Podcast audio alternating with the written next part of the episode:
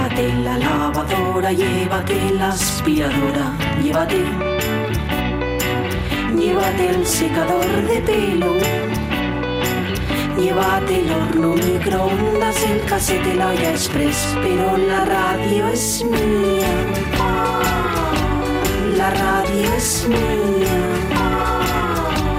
La radio es mía. Y quédate con todo lo demás. La radio es mía. Con Sonia Avellaneda.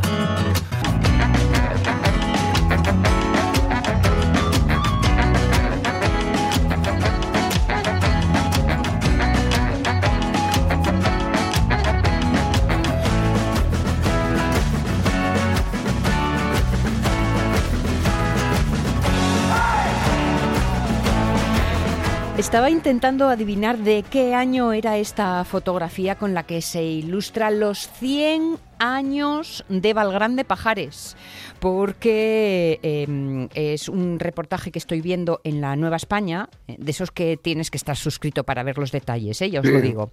Pero dice, un siglo bajando por la nieve en Pajares, dos suizos fueron los primeros en esquiar en el puerto en 1922. O sea que se cumple un, pues eso, nada, los 100 añitos, un siglo. La zona se consolidó con los años como enclave deportivo, gracias a Chus Valgrande, por eso de ahí que lo conocemos por su apellido, que fue precisamente quien impulsó la, estación invernal. Y estaba viendo la foto, desde luego ya os digo yo que de 1922 no es, ni muchísimo menos, intentando echar eh, una fecha. Y yo voy a apostar que son los 70, pero bueno, hmm. así por decir algo, ¿eh? Un poco a palpu, que conste. Pero bueno, si alguno tenéis alguna idea más clara porque lo veis, hmm. podéis comentarlo. Por ejemplo, mira, subir a, ver la nieve, como presta la nieve. ¿eh? Eso es una de esas cosas así prestosas en las que yo creo que al menos durante los primeros cinco minutos, cuando hmm. empieza a nevar, todos somos de nuevo un club de siete años. Hasta que hasta que cala, ¿no? Eh, hasta que ya hay problemas que son más de adultos, ¿no? Pero hasta entonces. Exacto. Hasta eso o hasta la primera culada, que también es más bien de adultos, digamos, porque ellos no tienen culadas, ellos tienen rebotes. Simplemente, como bien de goma que son, no ellos pasa nada. Pero una culada de nieve tiene, tiene su aquel. Hablando de cosas prestosas, Mira, Carmen Pérez Gudín dice que lo que prestó a Asgaya fue jornada del sábado, optimistas, tomamos paraguas y mochila. En ocasiones nevando, otras lloviendo y algunos cachinos luciendo el sol, caminábamos desde Coballes hasta el collado Trapa, preciosos rincones que en caso nos quedaban por descubrir en caso, en caso que estaban en caso, vaya, ¿eh? que no era el caso de descubrir, vale. ¿Y qué más cosas así que no hubiéramos? Eh, por ejemplo, mira, Pili García Sandianes, estoy contigo total. Dice, préstame muchísimo. Esa semanina de vacaciones en Navidad, levántame tempranín desayunar y luego volver para la camina bien calentina. Ahí Pili es de las mías, ¿eh? la siesta mañanera después del, del cafetín.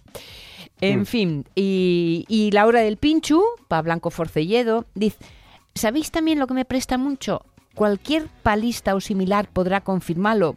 Pues sentame en un asiento que que non de vaivenes, que ya tengo la cabeza como la de un perro de aquellos que se ponían en los coches allá por los 80 col, col picuezu en movimiento.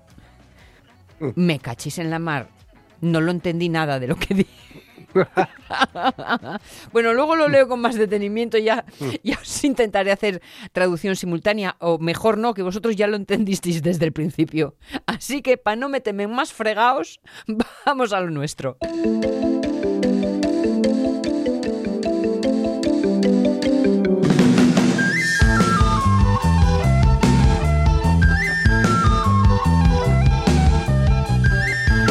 Con esta flauta casi casi te imagino saltando por los prados en modo elfo. Lucía López Santos, ¿cómo estás? Oye, perdona que insista siempre con el mismo tema, pero qué bien olía la tu chiquilla y qué encanto y qué y, cómo de achuchar y de apretar, ¿eh? Me lo de, lo de, a ver, ¿qué te voy a decir yo? No, no soy imparcial en este tema, pero bueno, el olor se lo debe a la colonia, no... no, no, y a ser humano, no sé, de, recién estrenado. que hielo que lleve un bebé. Pues bueno, nos prestó mucho, ¿eh? Verte en vivo y en directo, que los meses pasan y parece que uno no, no, no se relaciona más que a través de las ondas. Pues sí, parece que solo nos oímos y también a veces nos vemos. Eso es, eso es. Bueno, y con nuestra mm, mm, nuestra amistad eh, revificada, ¿qué nos traes para hoy? Pues mira, hoy vamos a hablar también de cosas de verse, pero cosas de verse en la cara. Vale. Eh, entonces, sí vamos a hablar de los big fakes. ¿De los qué? Perdón. Big fakes. Big fakes. Seis. Seis, de cara. Vale. Mm. un carota. Estos son eh, videomontajes hiperrealistas, ¿vale? Que hacemos de las personas y que cada vez son más habituales en Internet. Es decir, mi cara en el cuerpo de otra persona a través de la inteligencia artificial. Ah. Así, de forma resumida. Entonces, eh, es algo que dices, ah, pues mira, puede ser divertido, yo qué sé, pues hacerle un meme al jefe, hacerle un meme a, yo qué sé, a mi pareja, a mi bebé, yo que sé, a, quien sea, ¿no? Sí. La cuestión es que también nos puede traer eh, grandes problemas, y es que, por ejemplo, su plantación de identidad, o que nos metan en un marrón, pues diciendo, yo qué sé, que estamos de baja y que algún gracioso diga, te haga un, uno de estos y coja y diga al jefe, no, no, si es que estás en la playa y en realidad es alguien que te ha hecho la gracia. Ya, pues sí, pues puede ser una fuente de problemas, está claro. Eh, eh, es un poco como lo de los vídeos que hacen que digas lo que no quieres, ¿no? Exacto. Ya, ya. Entonces, bueno, eh, a ver, la cuestión es que además se crean de forma súper sencilla, es decir, tenemos dos vídeos, ¿no? El vídeo de origen y el vídeo de destino. El vídeo de origen tenemos que tener en cuenta también varias cosas, por ejemplo, lo digo porque es que buscamos en YouTube eh, hacer eh, hacer 6 en YouTube y tenemos un montón de tutoriales que de una forma rápida podemos hacerlos en 15 minutos, ¿vale? Entonces, ¿cómo se hacen? Pues eso, tenemos que tener dos vídeos, uno de origen y uno de destino. El de origen, que es la persona a la que vamos a suplantarle la identidad, vamos a decirlo así, aunque son un poco feo, eh, en este tenemos que tener muchas imágenes de una misma persona. Es decir, eh, un vídeo en el que salga en diferentes espacios, con diferentes tipos de luz, uno en el interior, otro en el exterior, que haga diferentes gestos. ¿Por qué? Porque toda la información que le demos de inteligencia artificial va a servir para que luego en el vídeo de destino, es decir, un vídeo, otro vídeo diferente con otra persona diferente, ¿Sí? podamos poner los gestos y eh, incluso reproducir la voz. Yo no sé si os acordáis de un anuncio de hace poco de, creo que era Lola Flores. Sí, exacto. Pues es un poco ese funcionamiento que a partir de imágenes y de vídeos antiguos eh, escogieron sus voces para hacerla como si realmente estuviera viva ahora. Y entonces, bueno, esto consiste un poco en algo similar. Por ejemplo, en el vídeo de vecino también lo que tenemos que tener en cuenta es que eh, no podemos estar muy cerca de la cámara, no podemos hacerlo de perfil, porque por mucha inteligencia artificial que sea, pues al final es una herramienta que nos puede ahorrar o disgustar, ¿no? Y si lo hacemos de perfiles, pues quizá no nos salga tan realista como nos gustaría que parecieran eh, finalmente. Vale. Entonces, ahora que ya sabemos qué es el Deep, deep, Face, digamos, eh, ¿por qué hablamos de esto? O sea, está muy bien, vale, ya me lo explicado. Pues es que eh, es una tendencia que cada vez es mayor, ¿no? Y encontramos un montón de perfiles en redes sociales, por ejemplo, uno de Tom Cruise en, en TikTok, ¿no? Que se llama Beat Tom Cruise. Este perfil ha sido denunciado un montón de veces y tiene más de 3 millones de seguidores. ¿Qué ocurre? Que aquí a lo que vemos es al actor haciendo pues vídeos en TikTok pues, de cualquier cosa, ¿no? O sea, tiene vídeos bastante variados, no es que haga los trenes vale, no le vemos bailando, pero bueno, hace chorradas también.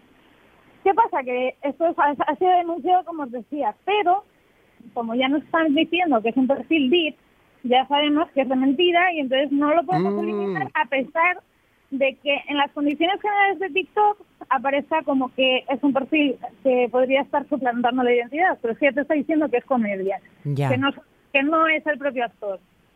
La verdad que si yo fuera el propio mm. actor en realidad lo vería como una, un pequeño fastidio, que es porque al final no deja de ser mi imagen utilizada de, por otra gente sin mi mm. permiso. Pero bueno, claro. vamos ahí un poco con todo, ¿no? Y aprovechando tus contenidos también un poco, ¿no? Exacto. Exacto. Estoy, estoy intentando buscarlo, perdóname, eh, Lucía, pero ah, me sale más deep fake que face. Mm. Es que lo podemos decir de las dos formas. El face es porque es falso y el face de cara, ¿no? Al final, mm. hablábamos de la deep web, pues al final es lo mismo. Es como, digamos, la entradilla y luego la cara o el fake de falso. Vale, vale, vale, ok, ok. Entonces, bueno, eh, claro, y dices, bueno, pues esto es que es un problema. Y sí, Facebook también, por ejemplo, está intentando, mm. los ha prohibido, ¿no? Los deepfake, deepfake. Los ha prohibido porque entiende, o sea, y no solamente porque diga, es que hay muchos y están de moda, no, es que eh, en enero, creo que fue en enero, sí, de este año, eh, Nancy Peluso, Nancy Peluso, sí. Nancy Pelosi, claro, Peluso es la cantante. Sí, es, eso, eso. mi dislexia, ¿eh? bueno, pues Nancy Pelosi, pues también se hizo viral un vídeo en Facebook en el que ella da un mm. discurso y en el que habían cambiado totalmente la argumentación que ella daba. Entonces Facebook dice, oye, pues mira, vamos a intentar prohibir este tipo de vídeos. Sin embargo, este vídeo en concreto, pues nos pasa un poco similar al que veíamos de Tom Cruise que eh, como es una edición hecha en un editor de vídeo, no a través de una inteligencia mm. artificial, no lo han podido eliminar, pero hay que tener mucho cuidadín con este tipo de perfiles, más que nada porque, claro, en esta época, en esta era en la que vivimos de desinformación, si encima podemos recrear a personajes a los que, yo qué sé, pues de noticias, de periodistas que sean famosos les podamos poner en su cara palabras que ellos jamás dirían porque no es información sino desinformación, pues claro, ahí las redes sociales tienen que jugar un, un papel muy importante. Twitter, por ejemplo, lo que ha hecho, todavía no es definitivo, pero sí que ha preguntado a los usuarios que qué es lo que deberían de hacer, o sea, han preguntado a la comunidad para saber qué, bueno, qué hacer, cómo tomar medidas y cómo controlarlo un poco, porque al final puede ser un problema muy muy grande. Sí. Hombre, imagínate, para los políticos o cualquier nombre público, vamos, estás en manos de tus de tus amigos y de tus enemigos. Y de tus enemigos, claro. Entonces, bueno, también hay otro tipo de imágenes falsas de en cuanto a perfiles, en, fotos de perfil en redes sociales, que eh, en este caso ya no es que pongan tu cara en el cuerpo de otra persona, sino que a través de la inteligencia artificial creamos rostros de personas que no existen. Entonces, en ese y cada vez hay más, y con esos perfiles son sobre todo con los que hay que tener cuidado, porque una cosa es una mofa de alguien que pueda estar diciendo pues cualquier chorrada, otra cosa es que ya un perfil falso con una imagen de alguien falso y que pueda recrear incluso pues vacaciones, estilo de vida y demás, pueda cometer, pues bueno, al final ilegalidades, ¿no? Pues yo qué sé, eh, fraudes, relaciones sentimentales que nos llevan a cabo que son para sacar dinero, eh, en fin, información personal para ser utilizada en nuestra contra.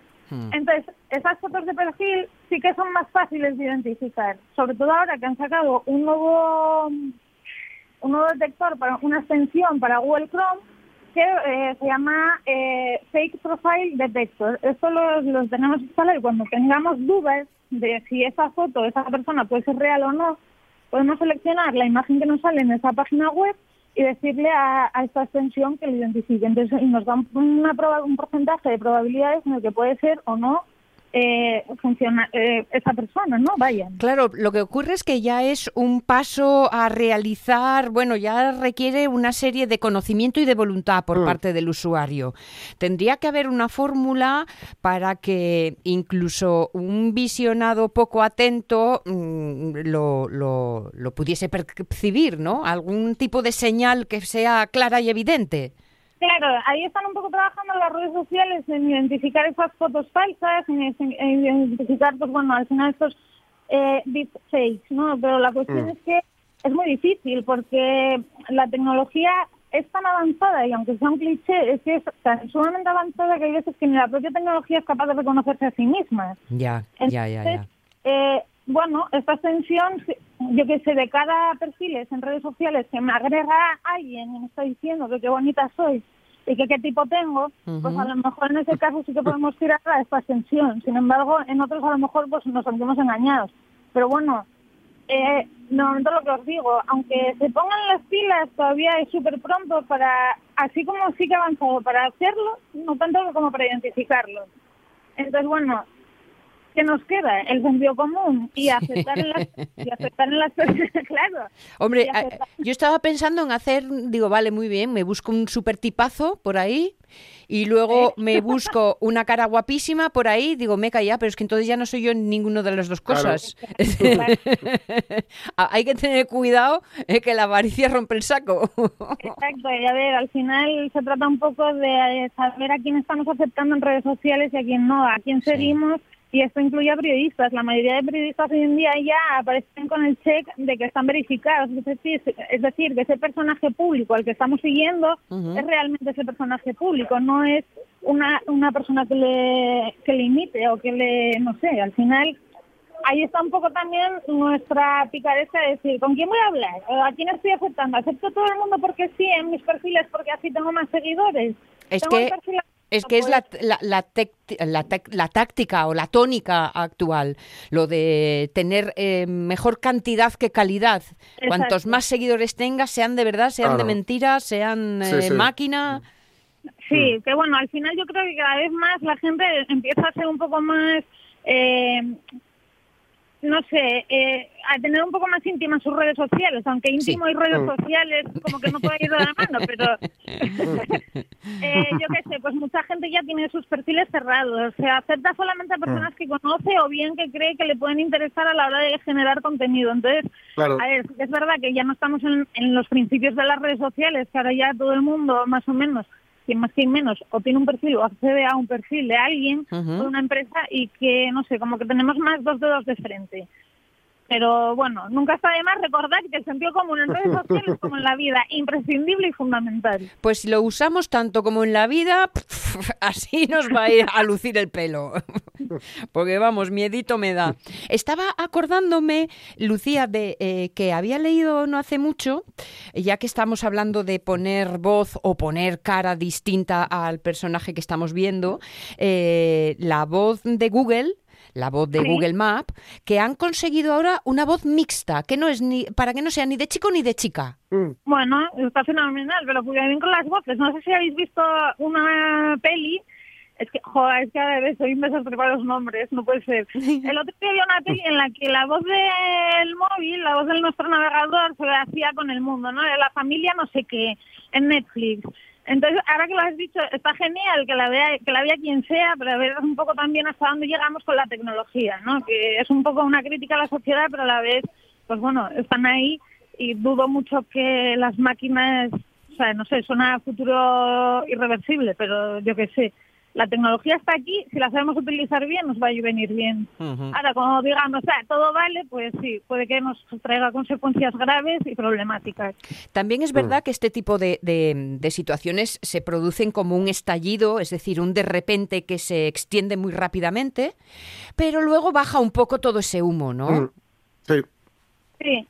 Al principio es un poco la novedad de meca, meca, a ver, voy a poner, voy a hacerle, voy a... Y luego ya es de, bueno, ya cansamos, ala. A ver que veamos que empezamos a tener resultados, yo qué sé, que metas un vídeo en TikTok y de repente, ala, 300.000 likes y dices, y pues a lo mm. mejor toca hacer otro, otros 300.000. Y yo qué sé, que al final pues te acabas convirtiendo en influencer, que también puede ser. Sí, Pero bueno. influencer por poderes. Hay pocos que ganen bien. ¿Cómo nos dijiste que se llamaba Fake Profile Detector? Exacto. Fake Profile Detector, vale, por, oye, por, por, por tenerlo por lo menos eh, ubicado y cuando surja la duda poder eh, comprobar ahí si lo que vemos eh, se lo pueden creer mis ojos o no. Exacto, pero solo vale para imágenes creadas artificialmente, ¿vale? O sea, no vale para la los que suplantamos una cara por otra. Ojito que todavía soy que lo tienen que trabajar muy bien las redes sociales. Mm. Vale, bueno. No entendí lo de la mm. cara, pero vale. me, voy a, quedar con lo evidente. Esto solo vale para si hemos creado la imagen desde cero. Es decir, nos inventamos un personaje nuevo, no que sea una cara de un conocido en otra cara. Vale, vale, vale. Ahora, ahora te cogí. Perfecto. Pues oído cocina. No todo lo que ven mis ojos es cierto. Exacto. Y cada vez menos. Así que un poquito, un par de pasos atrás antes de tirarnos de lleno a poner los ojos redondos y a creernos todo lo que aparece en nuestras redes. Eso es. Lucía López Santos, que tenga usted una muy buena semana, señora mía. Igualmente. Un besazo, y, un besazo a esa nena. Muchas gracias. Hasta luego, hasta luego. Las 12 y 34 minutos. Hoy estamos dispuestos a cerrar recorridos, ya nos lo comentaba antes Pachi, con eh, la familia, con ese repaso de la familia que nos hace en tiempos modernos. Haremos lo que pasa con Pauline Viardot, pero antes hay que entregarse a un poquito de música, Jorge. Sí, sí, sí. El otro día habíamos escuchado para la libertad de Miguel Hernández, de ese disco que que Joan Manuel Serrat le dedicó al trabajo del poeta tristemente desaparecido, ¿no? el poeta que murió en las cárceles del régimen franquista. Y ahora vamos a ir a un trabajo un poquito diferente. Estamos todavía en la misma época, la misma década, incluso en los 70, un poquito más adelante, desde hace 44 años, en 1977, lo vais a notar en los arreglos. vais a notar que, ha, que ha pasado un poquito de tiempo y que es un homenaje también, ya sabéis que esta es una mini lista em, dedicada a, la vinculación de Serrat con la poesía o con los poetas. Y bueno, hemos, visto, hemos pasado por Machado, hemos pasado por Miguel Hernández y ahora vamos a, pasar por Joan Salvat Papaseit, que es un, poeta catalán a quien pues Serrat también le dedicó un, disco. Claro, ha tenido menos repercusión porque, porque es un poeta catalán, entonces bueno, ya no, no es como como el, caso de los anteriores, que son dos grandes nombres de la poesía em, en castellano.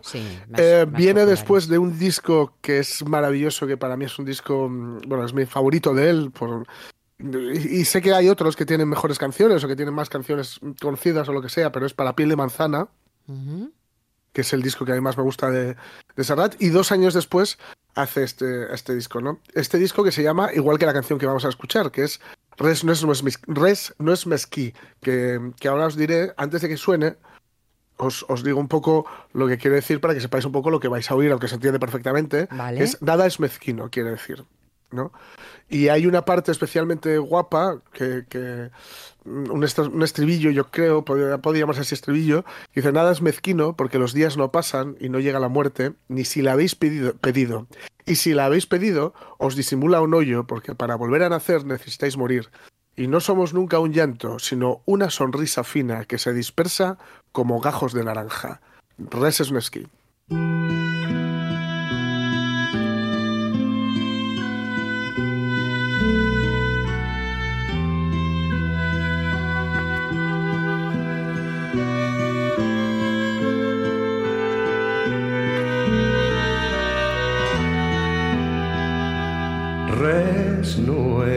Mesquí ni cap hora és isarda ni és fosca l'aventura de la nit i la rosada és clara que el sol surt i s'ull pren i té delit del que s'emmiralla al llit. De tota cosa feta.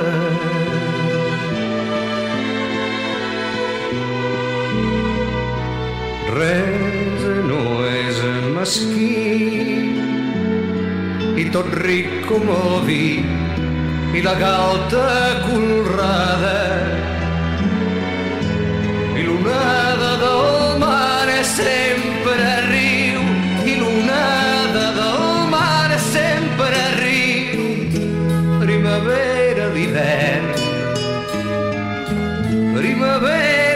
estiu i tot és primavera.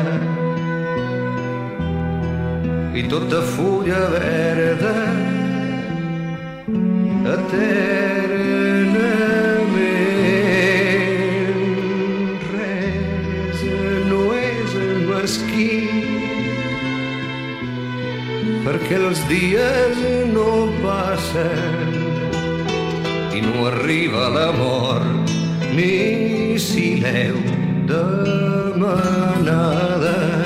Claro, son temas que mm, quizás para fuera de Cataluña nos resultan menos populares, menos cercanos, Sí, sí. pero que mm, es- se mantiene esa, esa fórmula Sí. de la que venimos hablando en esta eh, segunda lista de Joan Manuel Serrat, ¿no? que es la capacidad de utilizar palabras ajenas, versos ajenos y no, Claro. de, no desvirtuarlos a pesar de darle su propio carácter.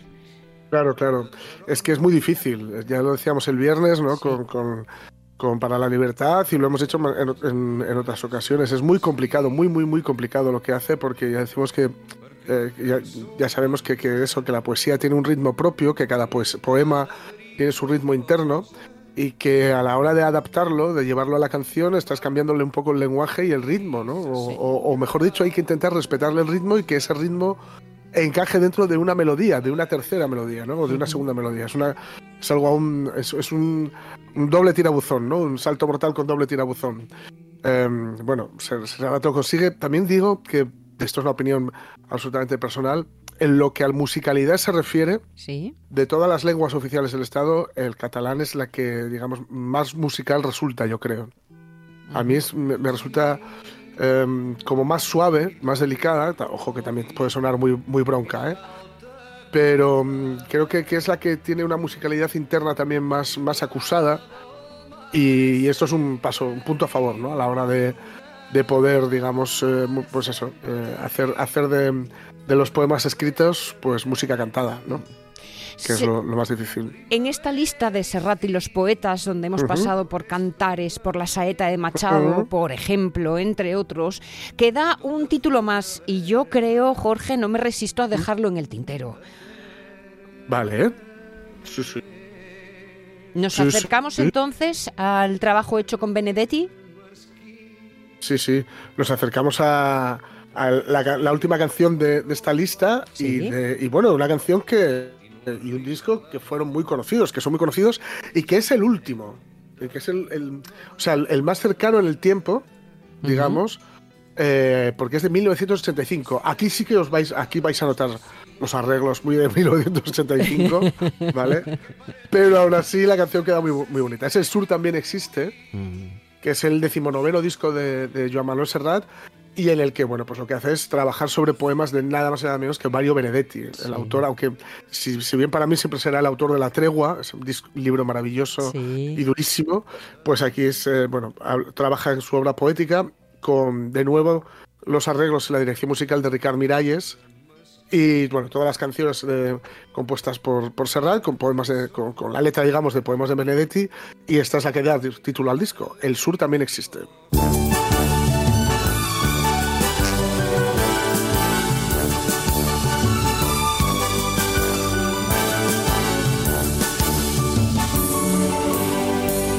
Con su ritual de acero, sus grandes chimeneas,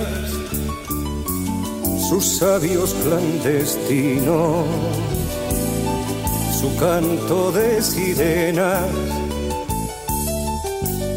sus cielos de neón, sus ventas navideñas su culto de Dios Padre y de las charreteras con sus llaves del reino. El norte es el que ordena. Pero aquí abajo, abajo, el hambre disponible recurre al fruto amargo de lo que otros deciden. Fíjate que me sorprende porque estaba viendo que de este disco en el que le pone melodía a 10 poemas de Benedetti, eh, luego mm, este tema que quizás sea uno de los más conocidos de- del disco Sí, no salió sí, en sí. sencillo precisamente, salieron otros cuatro y no este. Sin embargo, Ya, quizás sea el ya, que se- bueno, se, hizo es- más es- popular, ¿eh? Sí, sí, sí, es lo bueno de esto, ¿no? Que no es una ciencia exacta. Sí. Entonces tú sabes, tú crees que el single que va a petar es X, pero luego resulta que es Y, ¿no? Sí, es la sí. que la que más gusta. Es lo, es lo bueno de esto, que, que no siempre quienes trabajan con la, hoja- con la hoja de Excel eh, aciertan. Pero sí, es, es desde luego yo creo la canción más, más popular de, de todo el disco. Este, Sí. El del sur también existe. Y que bueno, también eh, fue toda una reivindicación ¿no? de, de Serrat, que ya por aquel, por aquel entonces era toda una leyenda, la leyenda que es aún hoy, ¿no? tanto en Uruguay como en, la- en Argentina, en México, en fin, en toda Latinoamérica. ¿no? Sí, sí. y que bueno reivindica pues la poesía de Benedetti pues que bueno uno de los uno de los grandes pero que quizás por estar a la sombra de gigantes no que habían sido además premiados pues parecía que había pasado un poco de rondón o que estaba pasando un poco de rondón y que y que Joan Manuel pues pone en primer plano aquí en, con este bueno dedicándole el disco a, a su a su trabajo poético no Una vez más haciéndonos este tipo de favores. Joan Manuel Serrat y los poetas. Nos queda otra lista, pero será Sí. en otro momento. Y, Sí, y- sí, y sí. con la sonrisa lo digo porque de Serrat siempre es una alegría encontrarse con sus temas. Son las 12 y 45. Pues es el momento de llegar a esas modernas de otros tiempos.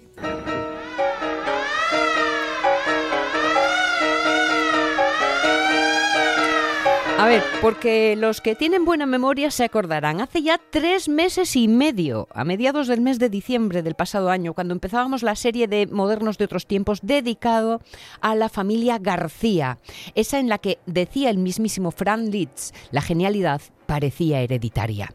A estas alturas, y si nos vamos a, apañados, la mayoría de la audiencia ya sabe que esta familia, ya fuera componiendo, cantando, organizando, dirigiendo, enseñando, fue una familia crucial para el desarrollo de la ópera en el siglo XIX. Bueno, pues hoy que entramos en el decimocuarto capítulo de la serie, el quinto que dedicamos a la Benjamina de la familia, Pauline Viardot García, es posible, es posible que lleguemos al final de la historia. Más que una frase lo voy a decir en pregunta. ¿Es posible, Carlos, la Peña? Bueno, pues, bueno, pues esa es al menos la intención que tenía yo cuando comencé a escribir el guion. Pero ya sabes que yo tengo una capacidad eh, imprevisible para, eh, para la dispersión y para irme por las ramas. Y además, pues yo he sobremojado porque a nuestra moderna ya sabéis que apenas le gustaba hacer cosas, así que la tenemos liada. Así que me temo que vamos a tener que esperar, vamos a tener que mantener esta falsa intriga, aunque podríamos disiparla con una simple mirada al final del guion, pero somos así de chungos. mantengamos hasta el final esta falsa intriga. Ah, Esto es un truco, un truco bastante rastrero para tratar de mantener la atención, pero funciona y bien, ¿eh? Como si no nos valiera ya con nuestra moderna, a la que, por cierto, dejamos la pasada semana como una figura fundamental, no solo en el desarrollo de la música española, italiana, francesa, sino también en la alemana y en la rusa. Sí, porque Pauline Bardot fue fundamental para la música europea y también para la cultura europea en general. Mira lo que decía de ella Camille Saint-Saëns. Decía, esa famosa mujer no era solo una gran cantante, sino una gran artista y una enciclopedia viva. Lo sabía todo en la literatura y en el arte. Poseía un conocimiento exhaustivo de la música. Estaba muy versada en la música de las más diferentes escuelas. Estaba situada a la cabeza del movimiento artístico. Vamos, esto llegaba hasta tal punto que era capaz, por ejemplo, de, de decir, bueno, pues mira, voy a cantar y a tocar un área que está recién descubierta de Mozart. Entonces, coger, hacerlo, dejar a los músicos, a los críticos y a todos los expertos patidifusos ante el hallazgo de una nueva área de Mozart Sí. y luego reconocer que el área no era de Mozart, sino que era suya. Mm. Pero vamos, además para poder valorar en su medida su relevancia como figura cultural cosmopolita, no podemos olvidar que nuestra moderna era el centro vital sobre el que se articulaba un triángulo honorable, que también formaba su marido Luis Viardot, que se dedicaba a las artes plásticas, que Luis era coleccionista, era crítico de arte y además fue el pionero, el primero en hacer guías de grandes museos. Al otro lado también estaba el lado literario, que era el de su amante Iván Turgeniev, el primer autor ruso que consiguió una fama verdaderamente internacional. Pero pese a que cada uno tuviera su especialidad, los tres eran autoridades en todo. Vamos, que era como si fueran tertulianos, pero no como los que hay, sino sabiendo.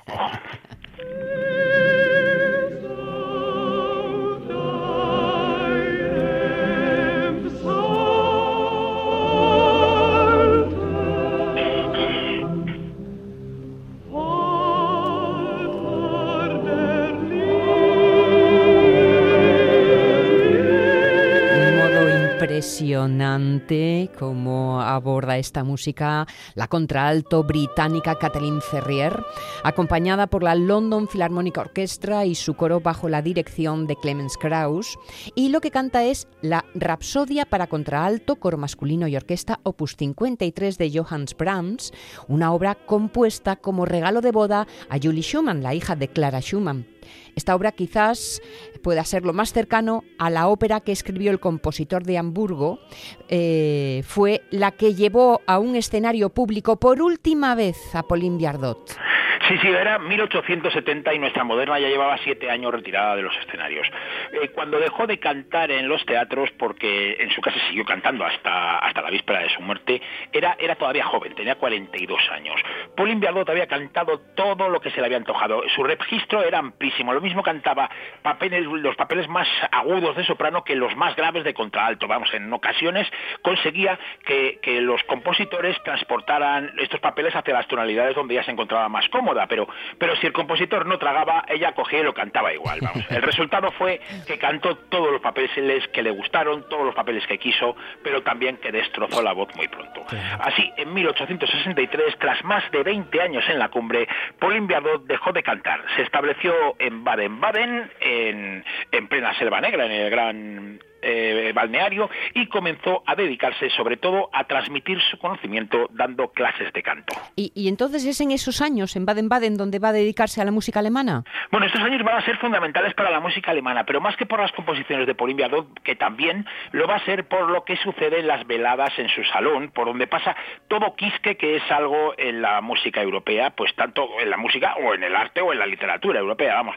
Pauline escribió un buen piñado de leads alemanes, pero la mayoría no son de esa época, sino que son de su tiempo de estudiante. De hecho, las primeras canciones que compone van a ser en alemán, luego va a continuar con otras sobre poemas franceses. Ya en los años 40 empezará a escribir las españolas. En los 60 pues se dedicará sobre todo a las rusas y después también a las alemanas. Y en los años 70 volverá a cantar a, hacer las canciones italianas las populares toscanas para volver al final de su vida nuevamente a las francesas. De hecho, sus últimas canciones son de 1905. Como era de la poesía, nuestra moderna usa para poner en música siempre los poemas en su idioma original y respeta pues no solo su ritmo interno del que hablaba antes Jorge, sino también de la, tradición, la tradición musical de cada lengua.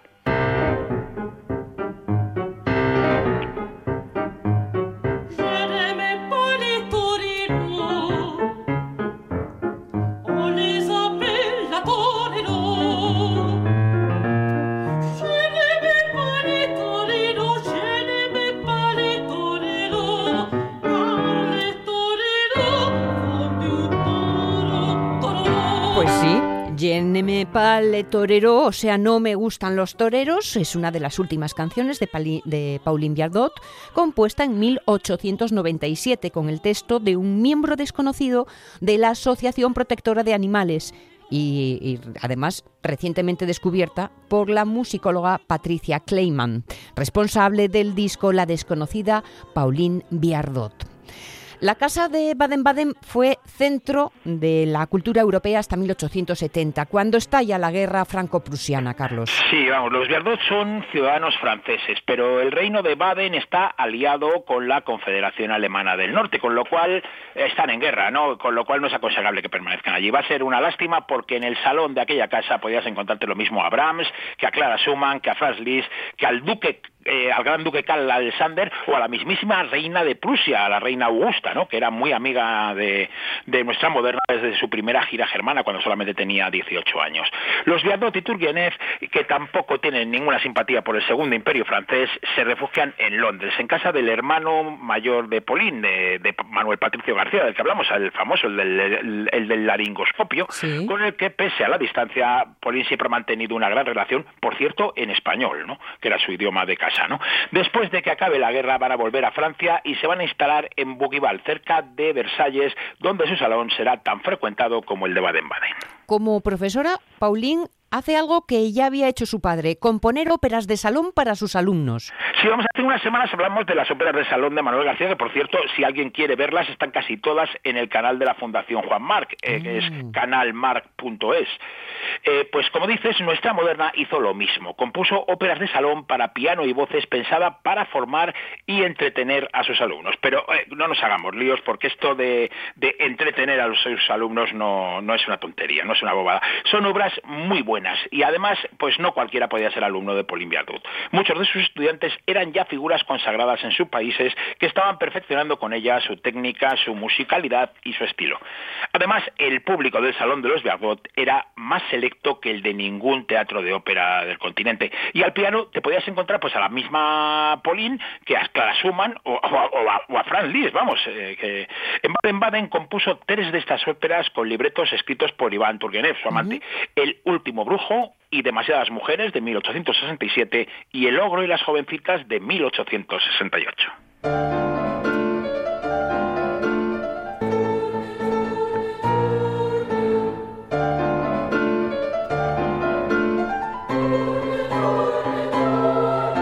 Ah ah, oh oh, osez-vous bien, venez, respectez rien. Ah ah, oh oh, Precisamente escuchamos El último brujo que has mencionado, fantasía en dos actos con música de Pauline Viardot y libreto de Iván Turgenev. Una obra que trascendió del Salón de los Viardot y llegó a tener una versión orquestada cuyo estreno dirigió Liszt en Weimar en 1869. También llegó a Riga y a Karlsruhe y hasta donde sabemos es la única que ha sido editada en disco. Bueno, eh, no está editada en disco, pero también eh, podemos encontrar en la web de la Juan March, que hemos dicho antes, también tenemos una grabación en vídeo y en audio de su última ópera de salón, Cendrillon, o sea, La Cenicienta de 1904, que está basada en el cuento homónimo de Charles Perrault, y, y en la que nuestra moderna no solamente escribió la música, sino también el libreto. Sus últimas canciones, habíamos dicho antes, son de 1905, cinco años antes de su muerte, porque nuestra moderna siguió su actividad incansable hasta el último momento, sin que la parara siquiera la abrupta disolución de su triángulo amoroso, que como dijimos el otro día se produjo en 1883 en Bougival, donde estaba su villa y justo al lado la dacha de Turgenev.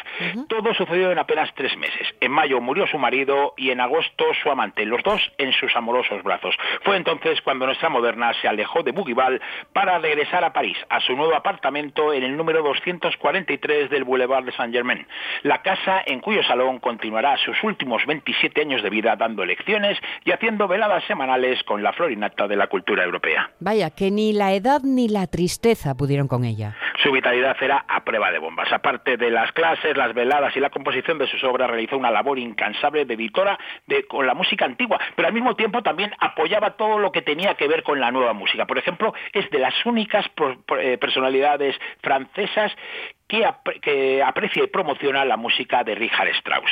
Eh, creo que Tchaikovsky que la visitó en París en 1888 y se hizo amigo suya, eh, hace en su diario la definición más gráfica. Es una mujercita de 70 años, tan llena de energía, literalmente centellea plena de vida, muestra interés por todo.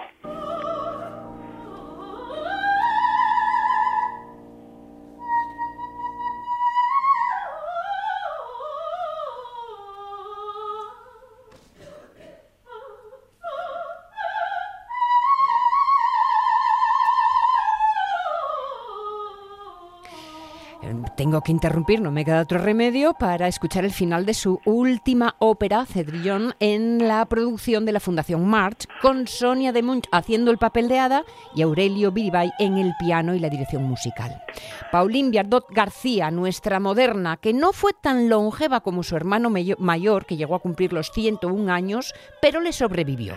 Vamos, vivió hasta los 89. En los últimos años su vida fue tranquilizándose. A partir de los 85 prácticamente deja de componer, aunque dio clases hasta poco antes de morir de muerte natural, por cierto, el 18 de mayo de 1910, mientras dormía la siesta en su sillón en su casa del Boulevard Saint Germain. Algunos de sus hijos continuarán su labor musical. Luis Heredité fue cantante y compositora. Marian también cantó. Paul fue violinista, compositor, director de orquesta y musicólogo. También fueron cantantes y maestros de canto los tres hijos de Manuel Patricio y uno de sus nietos. Pero no teman, en modo de otros tiempos vamos a detenernos aquí con la saga de los García.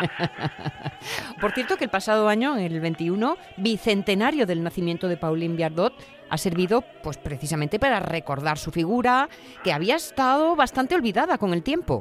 Sí, vamos, tanto el centenario como también el movimiento que reivindica la recuperación de la obra de, de, mujeres compositoras están impulsando bastante la recuperación de su obra. En toda Europa están apareciendo biografías y ediciones que recogen sus epistolarios, porque recordemos que nuestra moderna se carteaba con medio mundo en seis idiomas. También están apareciendo discos de sus grabaciones y esperemos que próximamente aparezcan muchos más, porque no nos engañemos, no es Pauline Viardot la que necesita que recuperemos su obra, su vida y su figura. Somos nosotros los que la necesitamos a ella. Ahí está. ¿Cómo nos conocíamos más de, de estas de, de, de, esta familia con todo ese poderío? Carlos La Peña, pues sabes lo que, lo que te digo, que hemos llegado al final final, pero que muchas gracias por estos dos meses y medios tan intensos. Gracias, Carlos. Venga, a ver qué nos inventamos para la semana que viene. Algo bonito, estoy segura. Venga, un, beso. un abrazo, un abrazo fuerte. Con Paulín Viardot nos despedimos. Eso sí, para enviar besos y abrazos, los de Omar Caunedo, Juan Alonso, quien os habla, y Pachi Poncela, y todos.